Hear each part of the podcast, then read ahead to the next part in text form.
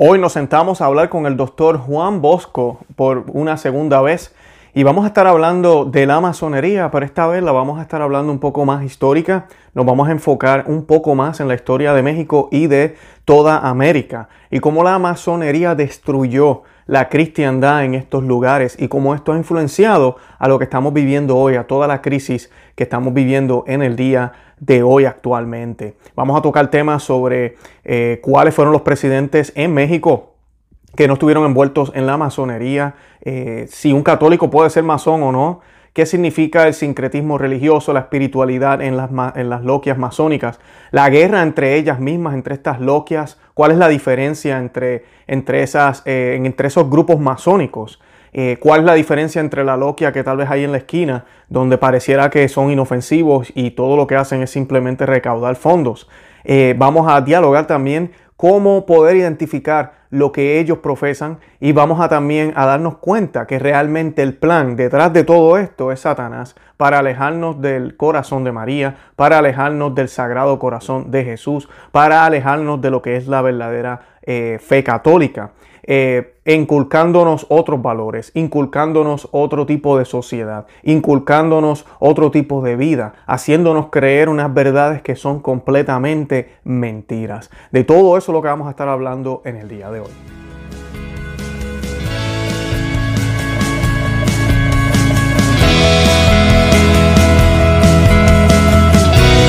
Bienvenidos a Conoce, Ama y Vive tu Fe. Este es el programa donde compartimos el Evangelio y profundizamos en las bellezas y riquezas de nuestra fe católica. Les habla su amigo y hermano Luis Román y quisiera recordarles que no podemos amar lo que no conocemos y que solo vivimos lo que amamos. En el día de hoy, como ya les mencioné, vamos a estar hablando con el doctor Juan Bosco. Eh, eh, para los que no lo conocen, él está localizado en México, es un un experto en, múltiples materias, eh, tiene doctorados en teología, en psicología, eh, es un hombre estudiado eh, políticamente, envuelto también en la política, es un hombre que sabe muchísimo de historia y tiene muchísimo conocimiento. Es un placer escucharlo hablar. Ya nosotros hicimos un video con él sobre la masonería luciferana y sobre lo que es la masonería, la historia de la masonería desde Cristo. Empezamos a hablar de la historia de la masonería, cómo es que eh, comienza este movimiento en contra de lo que es cristiano.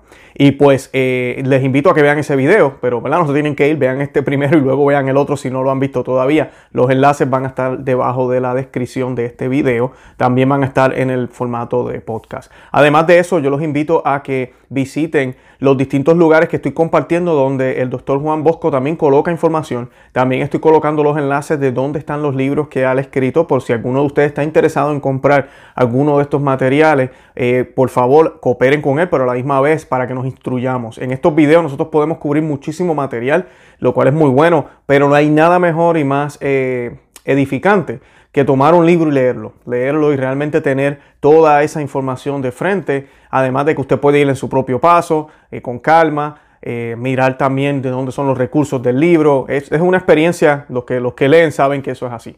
Así que pues eh, los invito a que hagan eso. También los invito a que visiten en nuestro, en nuestro portal conoce ama y que se suscriban aquí al canal en YouTube, que también nos compartan este video en todos los medios sociales, en Facebook, en Twitter, por WhatsApp. Lo único que tiene que hacer es darle al botón que dice share o dice compartir, que tiene como una flechita, y ese botón lo va a llevar, le va a dar a usted la opción de compartirlo en cualquiera de esos medios. Además de eso, también nos pueden seguir por esos medios, nos buscan por Conoce, Ama y Vive tu Fe y le dan me gusta a la página en Facebook, nos pueden seguir también por Twitter, también estamos en Instagram y a veces pues lo que hacemos es que colocamos clips eh, o pedacitos de los videos que, hemos publicado ya en YouTube, también promovemos y decimos cuándo sale un video y además de eso también pues como en el portal, en el Conoce a Vive tu Fe, colocamos información sobre las bellezas y riquezas de la fe católica como son los sacramentos, la Santa Misa, todo ese tipo de temas, pues los pueden también accesar por esos medios. De verdad que los amo en el amor de Cristo. Espero que disfruten la entrevista. La estamos dividiendo en dos partes. Hoy vamos a estar hablando de la masonería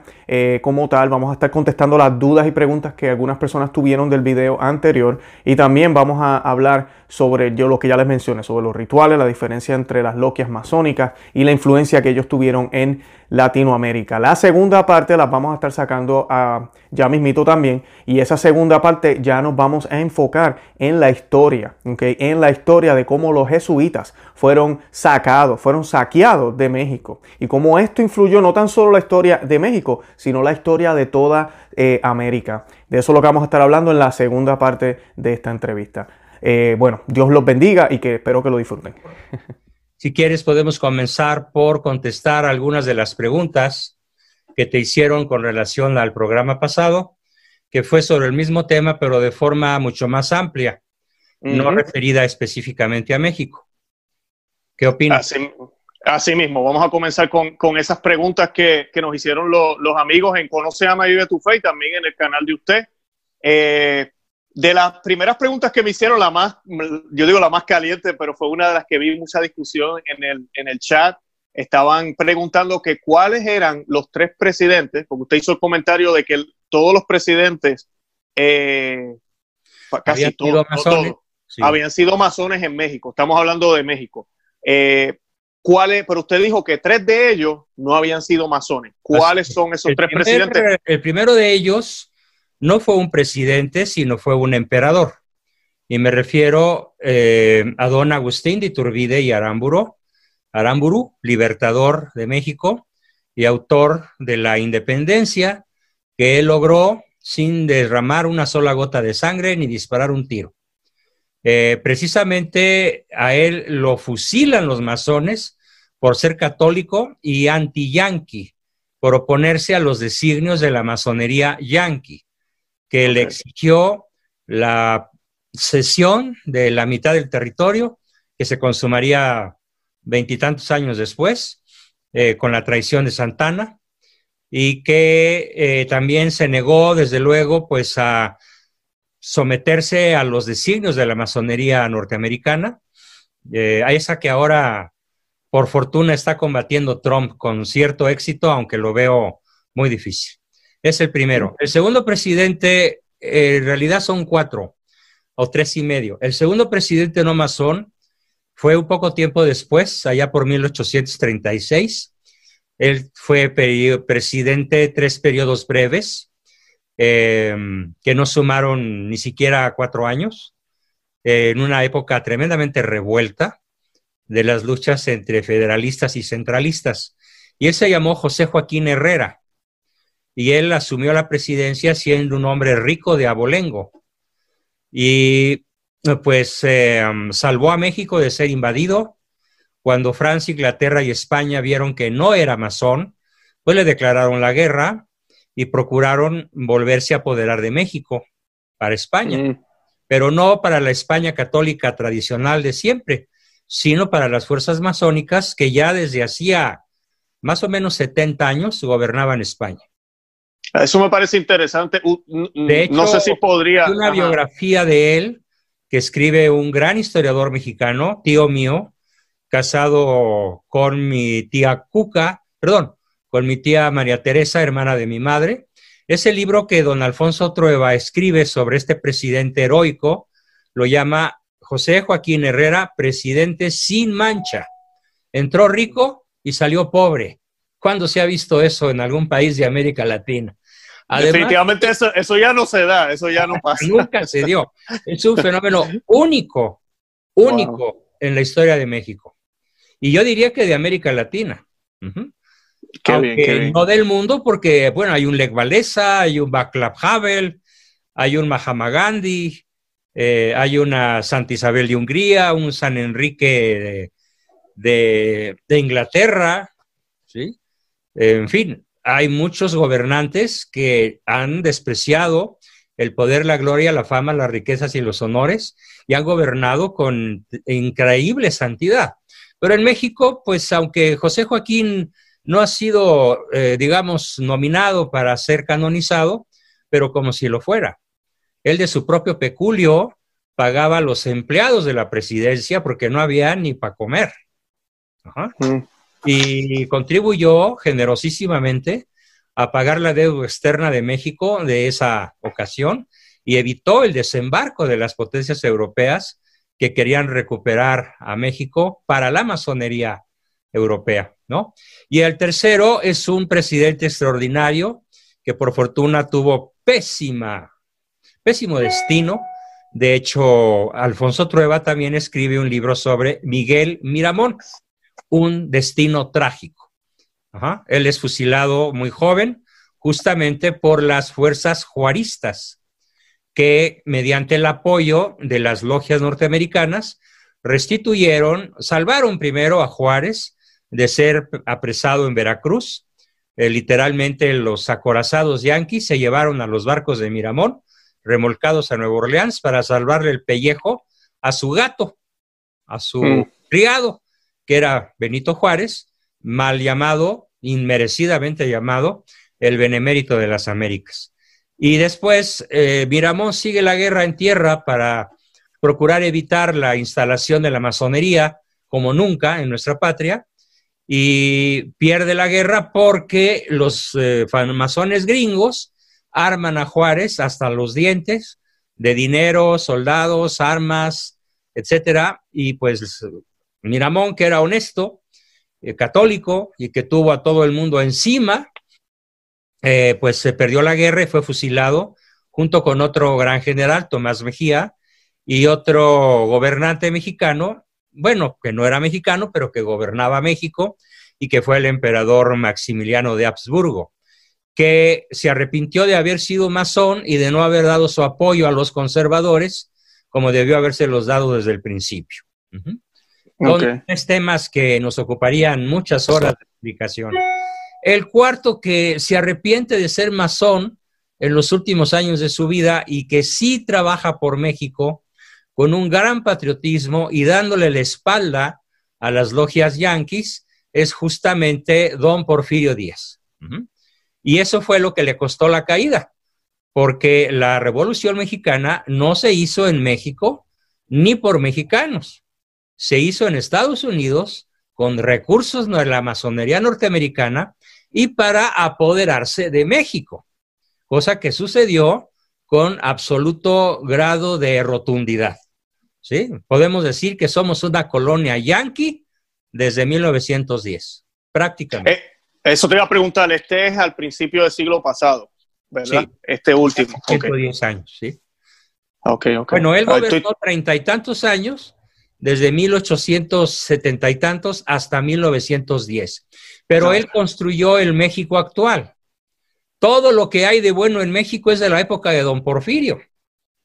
Increíble. Los ferrocarriles, los puertos, los aeropuertos, las carreteras, el Palacio de Bellas Artes, la cultura, eh, las clases sociales adineradas que además eran cultas, pues fue el periodo más maravilloso y extraordinario de la vida de México y que nunca ha regresado, ni creo que regrese de aquí al apocalipsis. Sí, es triste hablar, ¿verdad? De esta manera, pero, sí es, es la realidad. no la podemos negar. Sí. Después de él fue que entonces vino, ¿verdad? La, vino, la, la, revolución no revolución, revolución anti-mexicana, en donde todos se mataban entre todos, hasta que Plutarco Elías Calles, el jefe máximo, un hombre psicópata, pero astuto, genial, inteligente, astuto como zorro y como serpiente, eh, logró hacer que depusieran las armas y se aliaran todos para formar un partido monolítico, que primero se llamó PRD, después, perdón, eh, PNR, después se llamó PRI y hoy se llama Morena.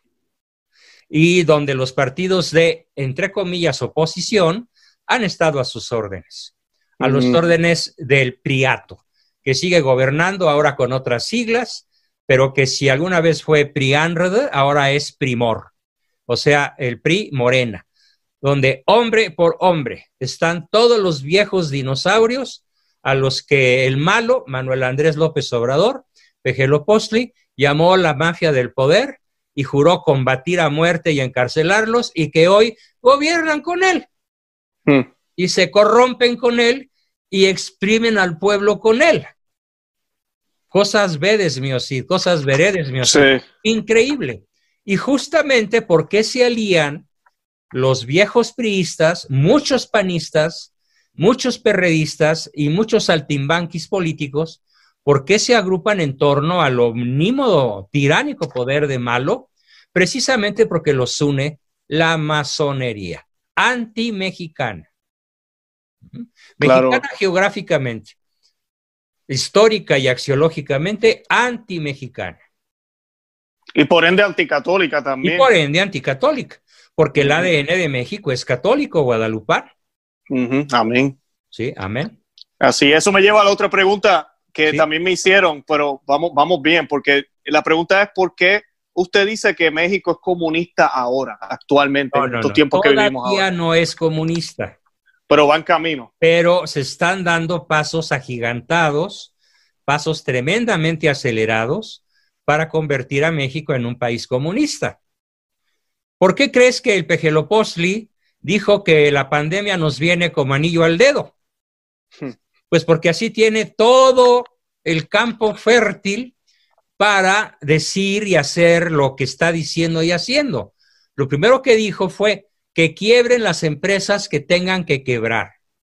No hay condonación de impuestos, no hay pactos fiscales, no hay ayuda para las micro, medianas, pequeñas y grandes empresas. Rásquese como puedan, sálvese el que pueda. Y hoy las cifras que da el INEGI es que tenemos 12 millones más de desempleados, 18 millones más de pobres, que si esto sigue así, van a llegar a ser más de 90 millones de pobres, porque lo que busca el comunismo es la extinción de la clase media.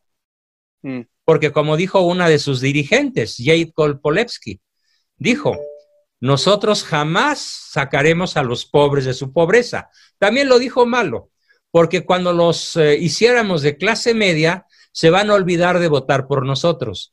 Así que a los pobres hay que multiplicarlos para poder gobernarlos, como en Rusia, en el momento, en la época en que fue comunista, como ahora en Cuba, como ahora más que nunca en Venezuela, en Nicaragua, y bueno, se salvaron algunas naciones gracias a la valentía de sus habitantes, como lo son Chile y Bolivia, y en cierta forma Brasil, que aunque tienen un presidente medio extraño, de todas maneras es anticomunista. Y el de acá nos lleva al comunismo a una velocidad aceleratriz monstruosa. Lo que Hugo Chávez hizo en 12 años, este lo ha hecho en 18 meses. Mm.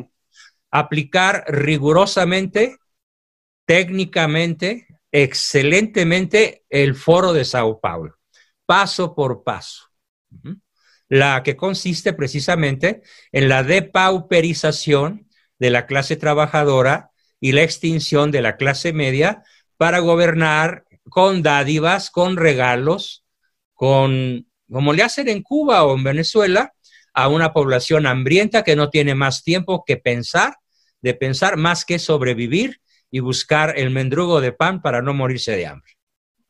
Claro, claro, y los tienen engañados porque pareciera que el gobierno los está ayudando, pero no los está ayudando. No, no, a ver, cero ayuda. Ajá. A ver, si yo soy un médico y quiero curarte, no te doy solamente un analgésico. A lo mejor te doy un antibiótico o vitaminas o te hago una operación quirúrgica, ya sea complicada o sencilla, pero es como eh, lo que está haciendo el peje es dar analgésicos, algo así como detente, como dicen los albañiles, ¿no? O los arquitectos maletas. Acá en México tenemos un dicho que es así, tente mientras cobro. O sea, no te caigas casa mientras cobro. Es lo que está haciendo. Está regalando dinero a manos llenas, pero eso no resuelve nada. Porque lo único que resolvería el problema de fondo es generar empleos, generar autosuficiencia, generar empresarios. Pues no solamente no los genera, sino a los que había ya los espantó. México ya no está entre las primeras 25 naciones atractivas para la inversión y está cancelando proyectos que ya nos cuestan a estas fechas 5 billones, 5 billones de pesos. Una cantidad monstruosa, que es un altísimo porcentaje del Producto Interno Bruto. México está siendo desgarrado a una velocidad asombrosa. Te pongo un ejemplo. Venezuela fue desgarrada por hormigas y avispas y abejas. Y acá por Tyrannosaurus rex. Hmm. Por dicho, Piranosaurus rex. Perredactylus depredatorius, enanodontes molestus y paniosaurios novus, puros tiranosaurios devorando a la República y convirtiéndola en una nación gobernada por comunistas, masones, ateos. Pero todavía va a estar dura la batalla. No vamos a entregar el pellejo tan fácilmente. Amén, amén. Y doctor, sabe que usted dice algo que es muy común en todos los países comunistas y es algo muy masónico, y es el hecho de que no le conviene a estos que quieren estar en el poder que hayan personas emprendedoras, personas que utilizan su propio intelecto. Porque son personas pensantes que no van a votar por los tiranos. Correcto, que piensen, porque si piensan pueden resistir y si resisten entonces son un problema. Como la iglesia, la iglesia católica nos hace pensar, nos hace, nos, motiva, a eso, a luchar. Que es como Dios nos hizo con el intelecto. el pueblo boliviano se acaba de salvar de la dictadura de Evo Morales. Mm. Y en la época de Pinochet, con todo y lo que pueda caerles a algunos, a mí no, gordo, Pinochet, para mí es un héroe, es un patriota. Él salvó a Chile del comunismo. Sí.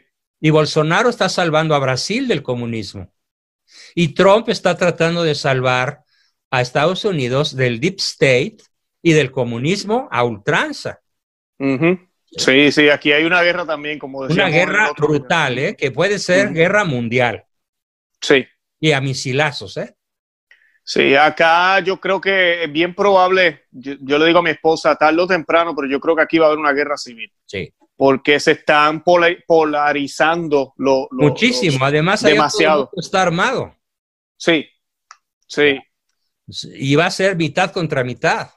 Claro. Mira ahora lo que están haciendo con las estatuas, que hasta ahora ya, ya están hablando de, Además, declarando que la Virgen y Jesucristo son una forma de heteropatriarcado tiránico. Sí, sí, ahora están hablando de derrumbar todas las imágenes de Cristo blanco, europeo. Este, Porque es una forma de, racismo. o sea que la Virgen es racista por haber tenido un hijo indoeuropeo, ¿no? O este, más bien, eh, pues judío de raza, ¿no? Claro. Pero blanco, de ojos azules y tal vez hasta rubio, ¿no? Sí, no es que buscan cualquier excusa, el demonio está utilizando esto para destruir la cristiandad. Así, de sencillo. Así es. Así es. Le iba a hacer una pregunta, doctor. Eh, ahorita usted estaba hablando de la masonería eh, de Estados Unidos, la de España, la de México. ¿Cuál es la diferencia entre estas loquias o, grupos masónicos, eh, dependiendo del país, región? Mira, se puede decir que, te voy a poner un, ejemplo muy sencillo. Entre criminales no hay amistad, hay complicidad. Mm, mm. ¿De acuerdo? Entonces, entre los demonios no hay amor ni amistad, hay complicidad para lograr un solo fin, que es la instalación en el gobierno de la tierra del anticristo. Aprovecho para decirles a una bola de locos disque católicos que andan por ahí, que dicen que el anticristo ya está en Roma, que conceden que no es el Papa Francisco, pero que ya gobierna desde Roma el mundo.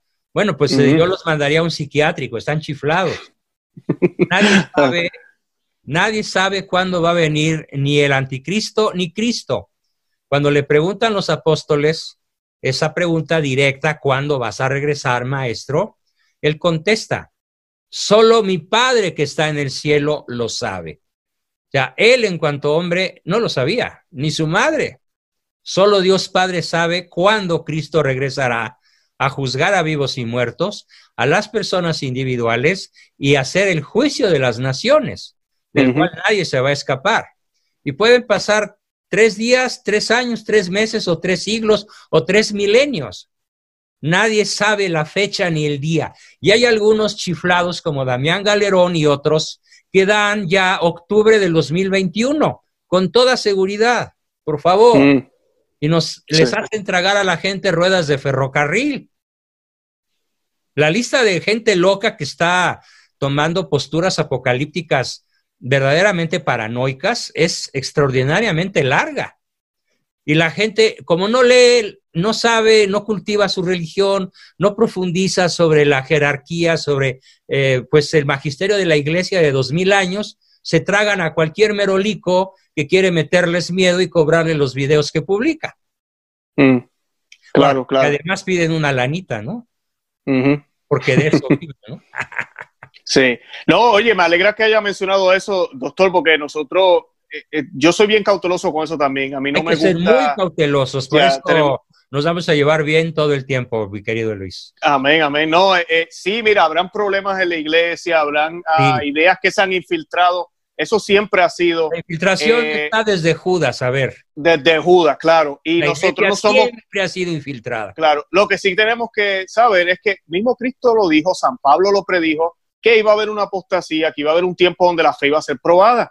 Y, y ya, nosotros lo que tenemos que hacer es estudiar, como nosotros, no- el canal de nosotros se llama Conocer, Amar y Vivir nuestra fe. Eso es lo que tenemos que hacer para que ninguna de las trampas que Satanás utilice, incluyendo tal vez a los hijos de, su, de la Iglesia Sí, Católica, Claro. algunos de ellos, no a todos, eh, para, para caernos en la trampa, que no caigamos en ella, que estemos alerta, pero no podemos Entonces, tampoco la ponernos a... diferencia, contestando tu pregunta, entre una logia y otra, Sí, ellos adelante. manejan una, una terminología muy especial y hay una palabra que usan que se llama obediencia. Mm, Cada logia puede pertenecer, o varias logias pueden pertenecer a una misma obediencia, pero hay otras en la misma región, incluso en el mismo país, que tienen otras obediencias y llegan a ser brutalmente rivales entre sí. Por ejemplo, gran parte de la historia de México se explica, y de Estados Unidos también, por ejemplo, la guerra de secesión, se explica por la rivalidad entre las logias yorquinas y las escocesas, entre la masonería yorquina y la masonería escocesa. Y se Ok. vieron en la torre el general Grant y el general Lee, y bueno, ganaron los del norte, y qué bueno, porque ellos salvaron a México de ser todavía peor una colonia yanqui, porque los del norte no quisieron que Juárez les entregara todo México. El brindis de Juárez masónico fue la anexión de México a los Estados Unidos completito, en el famoso brindis del desierto que muy pocos conocen. Por supuesto, el Pejeloposi no tiene la menor idea de lo que estoy diciendo, pero su ídolo favorito, Benito Juárez, en el brindis del desierto, junto con todos los prohombres de la época, votaron por la anexión de México entero a la logia masónica gobernante del país del norte en aquel momento. Y los del norte, contra los confederados del sur, dijeron, nanay, no, porque entonces el sur se va a fortalecer con los recursos de México y nos van a ganar la guerra. Y por esa razón, no somos hoy un estado más de la Unión Americana. Claro. Entonces, esto explica, hay obediencias del gran maestre de Francia, del príncipe del arco real aquí en México, que es este Manuel Andrés López Obrador, el malo Pejelopostli. Hay muchas denominaciones u obediencias, pero todas tienen un propósito común, que es la destrucción de la Iglesia Católica. Difieren en sistemas, en métodos, en velocidad, en hipocresía, en, uh, vamos, en estrategia, ¿sí? Pero todas tienen un fin común, aunque entre sí se maten, como mm. cuando Salinas mandó matar a Colosio, ¿no? O a Ruiz Massieu. Uh -huh. Claro, claro. O como Me... cuando todos los masones de la Revolución Mexicana, entre 1910 y 1928, se dedicaron a matarse entre sí. Sí, la masacre fue de un día sí y otro también. Mm. Al masón Zapata, que además era un asesino serial, pues lo mandó matar otro masón de otra logia distinta a base de traiciones y así la revolución fue eso, masacre tras masacre de soldados rasos, de mandos intermedios y de líderes, hasta que Plutarco Elias Calles logró agrupar en una sola, una sola obediencia a toda la, pues, los masones mexicanos, antimexicanos que hasta hoy gobiernan México, en una línea sin interrupción y sin excepción. Todos los presidentes desde 1910 hasta este momento son grandes masones de alto nivel. No hay a quién irle. O si no lo han sido formalmente, han obedecido sus eh, exigencias. Claro, claro, eso es un buen punto lo que usted dice ahí, eh, doctor. Eh, muchos, muchos gobernantes y presidentes y hombres poderosos en la historia, tal vez no fueron masones con anillos y todo, pero obedecían. obedecieron. Hacían el trabajo. A Fox lo puso la masonería, me consta, porque yo estuve en el equipo que procuró defender el voto a favor de Fox y me fui dando cuenta de quién lo guiaba, lo aconsejaba y lo financiaba. Grupos masónicos de altísimo poder. Y a Calderón le dieron la orden de combatir a todos los cárteles del narcotráfico, pero dejar vivo al Chapo y operando para que el flujo de droga a los Estados Unidos, a los consumidores, que son el 60% de, se comen allá de drogas el 60% de lo que la tierra produce, aunque nada más sean el 6% de la población, y la orden también de que el flujo de efectivo a la banca norteamericana que es de 2 billones de dólares anuales, no se interrumpa. Y Calderón obedeció. Y García Luna obedeció. Qué bueno que ahora Trump lo tenga ya juzgándolo. Maravilloso. Pero también lo pueden suicidar, como a Epstein, ¿no? Mm, claro, y eso le iba a hacer preguntar porque ahorita los poquitos que hay en el mundo que no están obedeciendo este orden mundial. Pues como el ejemplo Víctor Urbán de, Hungría, o el, el polaco, un poco Italia. España está totalmente en poder de la masonería. Mm, definitivo. Francia igual. Los países nórdicos, pero sin excepción. Nada más que ya las logias lograron un pacto, mantener a sus países ricos. Mm, pero claro. son y están desparramando la ideología de género en todos los países nórdicos, incluyendo Alemania, para que los niños se perviertan con la ideología de género y decidan si son varoncitos o mujercitas a los cinco años. ¿no? ¿Y qué me dice de Polonia, doctor? Pues Polonia hasta el momento se, ha, salvado. De hecho, pues Polonia eh, no cerró los templos y Polonia no es, vamos, es un país muy poco azotado por el coronavirus, igual que Hungría, si lo comparamos con el resto de Europa, ¿no? Sí, sí, Esta mañana tenían una reunión el presidente de Trump y el presidente de Polonia, no sé si lo... Mira, no, hoy no he visto noticias, deben... Sí, no, no he leído bien qué hablaron y qué dijeron. ¿eh? Sí, sí, sí, sí, sí. Ambos están desobedeciendo, ¿verdad? Más o menos. Están desobedeciendo al Deep State. Sí. Eh, correcto. Es de ADN masónico hasta las cachas cada célula, cada, mm, digamos, molécula, cada átomo del Deep State obedece a los más altos mandos masónicos a escala global. O sea, mm. obedecen al supremo gran Sanedrín sionista, que son los Rothschild, Rockefeller, Kunan Love, Goldman Sachs, Morgan. Eh, eh esas son la, la familia, ¿cómo usted le dice? Las 12 familias eh, más poderosas de la Tierra que tienen el 95% del Producto Interno Bruto de la Tierra. Sí. Soros, desde luego. Y hablando de la Soros se ha ensañado particularmente con USA y con América Latina. Mm. Sí.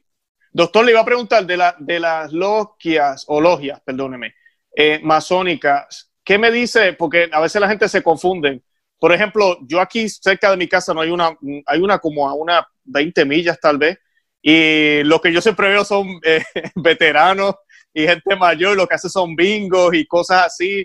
Eh, ¿cuál, es la diferencia? Porque a veces uno ve a esta gente y no parece secreto, eso está ahí, uno puede entrar si uno quiere. Hay muchos ah, niveles, hay desde el nivel 1 hasta el 33. Yeah. ¿Nos podría explicar un ching de eso un poquito? Yo sé que eso... podemos decir que las, las eh, zonas bajas entre el nivel 1 y el 10 son como aprendices. Entre el 11 y el 21 o 22 son ya maestros. Y mm. del 21 22 hasta el 33 son los grandes maestros. Y dentro de este grupo están los, los de grado 33 que tienen títulos extremadamente pomposos y rimbombantes, como el príncipe del arco real y otros muchos, eh, muy mm. exitosos o, hasta ridículos, pero que son los que tienen el verdadero mando de las naciones. Ahora, ahora entiendo. La gente solo ve lo que se, ellos dejan ver. Es parte del juego. Es parte del juego. ¿sí? un católico no puede ser masón, obviamente. explícitamente, la iglesia, desde que la masonería enseñó las garras, allá por mediados del siglo XVIII, invariablemente la lista de encíclicas contra la masonería y la condenación por excomunión es larga. Sí. La condenación más fulminante la hizo Benedicto XVI, hace pocos años. Sí, hace poquito, cierto. Y, entonces, porque le pregunto, porque yo he sabido de católicos que, han participado en eventos ¿verdad? masónicos. Pues, es como agua y aceite, son absolutamente no mezclables. No mezclables. No mezclables. No mezclables, claro. Porque hay personas que piensan... Contradictorios. Pero hay muchos católicos incautos o muchos católicos acomodaticios o muchos católicos ignorantes o que dicen ser católicos sin serlo, que van trepando en la masonería porque les da las cinco cosas que todo ser humano de corazón no verdaderamente católico ambiciona. La masonería proporciona a manos llenas poder. Lo estamos viendo en México. El poder se agrupó sin importar las siglas partidistas. Y ahora forman un bloque monolítico desde 1928, aunque algunas veces se hayan matado entre ellos. Eh, les da poder omnímodo, les da impunidad. A ver, la lista de gente corrupta atrapada con las manos en la masa, ayer, hoy, antier, en estas últimas semanas en México, es una lista impresionante de cientos de personas y algunas de ellas extremadamente famosas y del primer círculo presidencial, como Soy Robledo, como una tal Irma Heréndira Sandoval, como John Ackerman, ajá, como Bartlett y su familia, corrupciones de cientos de millones de pesos y aún de dólares, y gozan de cabal impunidad. Eso te da la masonería. Impunidad, poder, fama, honores, placeres, riquezas a montones. A ver, esta señora Irma Heréndira Sandoval en seis años, en nueve años, juntó un patrimonio inmobiliario de 600 millones de pesos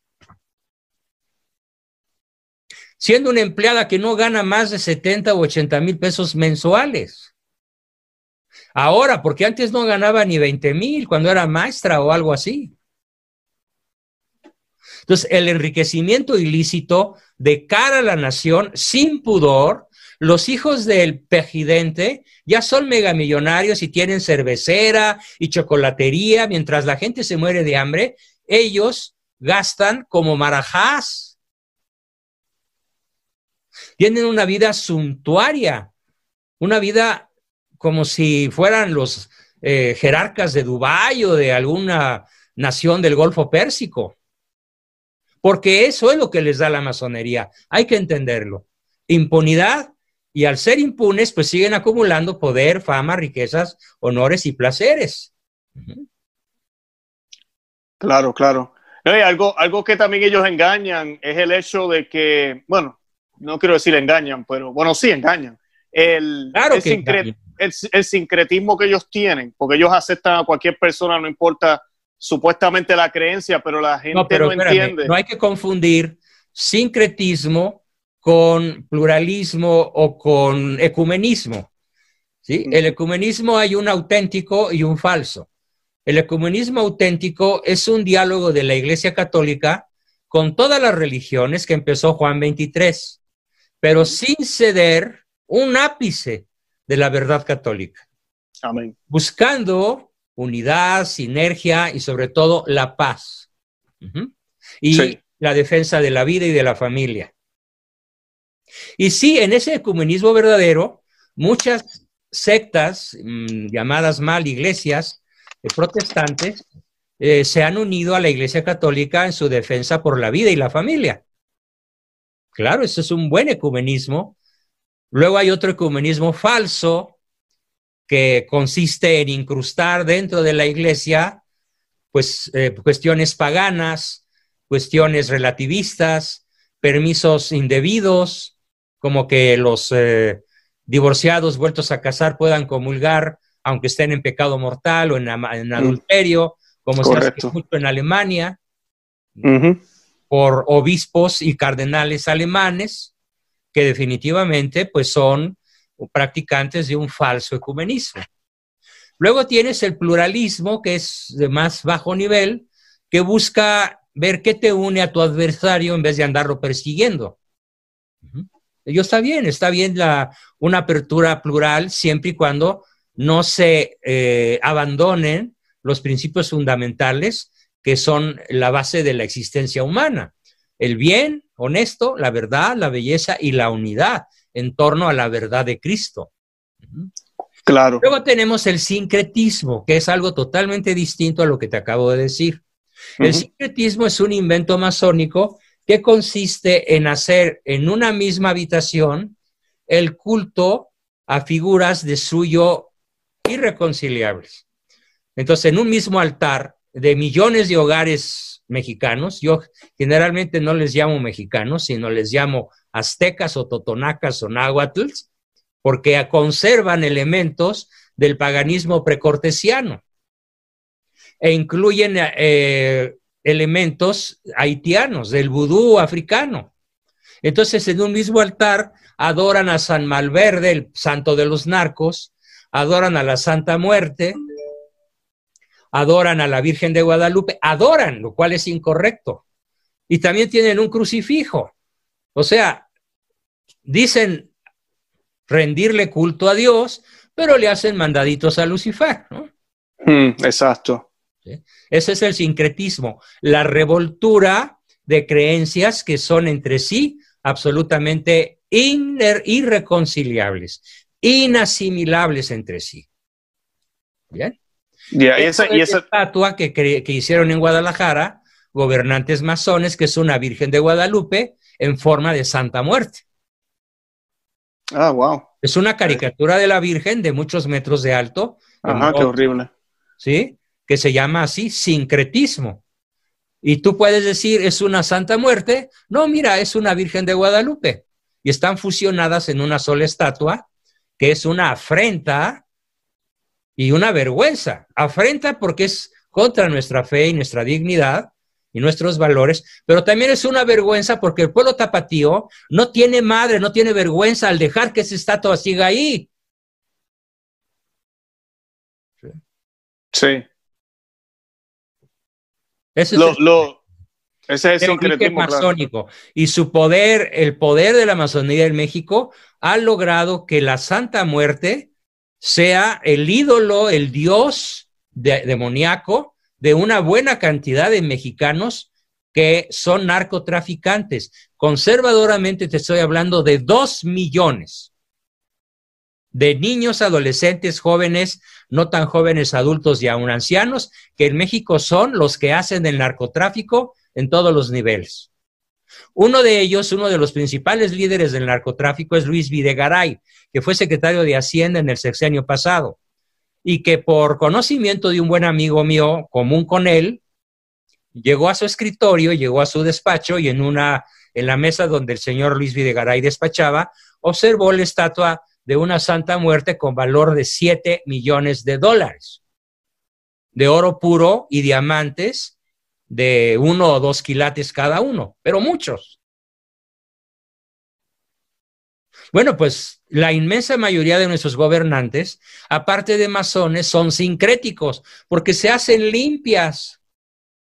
Y por ejemplo, una de las cosas que hizo este señor malo el primero de diciembre fue haber consagrado a México al demonio.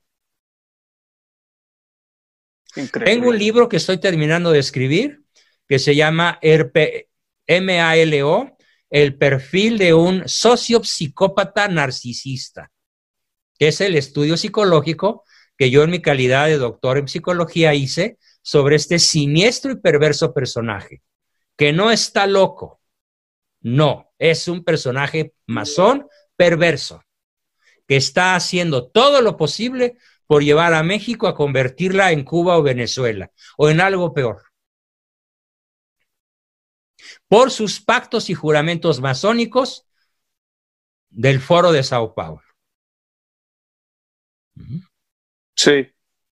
Doctor, y, esta, esa consagración a Satanás, ¿eso fue público? En público, dando la espalda a la catedral y con indígenas chamanes, brujos, que prometen, que hacen juramentos en su lengua nativa, invocando a los espíritus malignos de antaño, que fueron mm. expulsados de este país por la Virgen en 1531.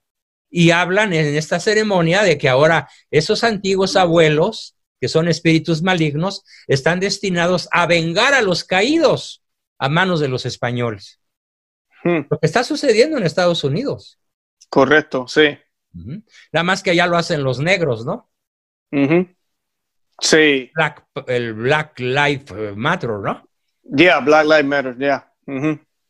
Sí, no, esto hay que orar muchísimo porque esto está, esto está feo. Esto está, feo. de a peso la muerte. Sí.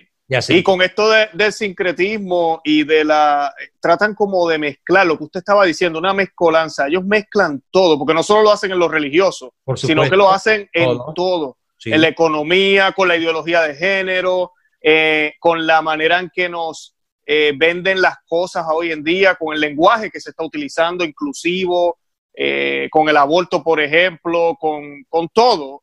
lo dicen de una manera con una estrategia astutísima, diabólica, que es que a cualquier crítica al masón, al ateo, al comunista, al socialista, al hombre de izquierda, lo clasifican como crimen de odio. Así es. Mientras que los intolerantes son ellos, a nosotros los católicos nos acusan de cometer crímenes de odio y nos bloquean Internet, Facebook, YouTube, WhatsApp, todo, nos cortan lo más posible si decimos ciertas palabras o ciertas expresiones. Claro, claro. Somos homofóbicos, racistas, no, queremos a las mujeres. ¿Qué, nos, nos dicen? Sí. Así es, así es. No, estamos, es una, eh, bueno, Benedicto XVI lo decía, la dictadura eh, del, relativismo. del, relativismo. porque está relacionado. relativismo. Van de la mano. Así es, totalmente. Bueno, pues estas fueron las preguntas de arranque. Me imagino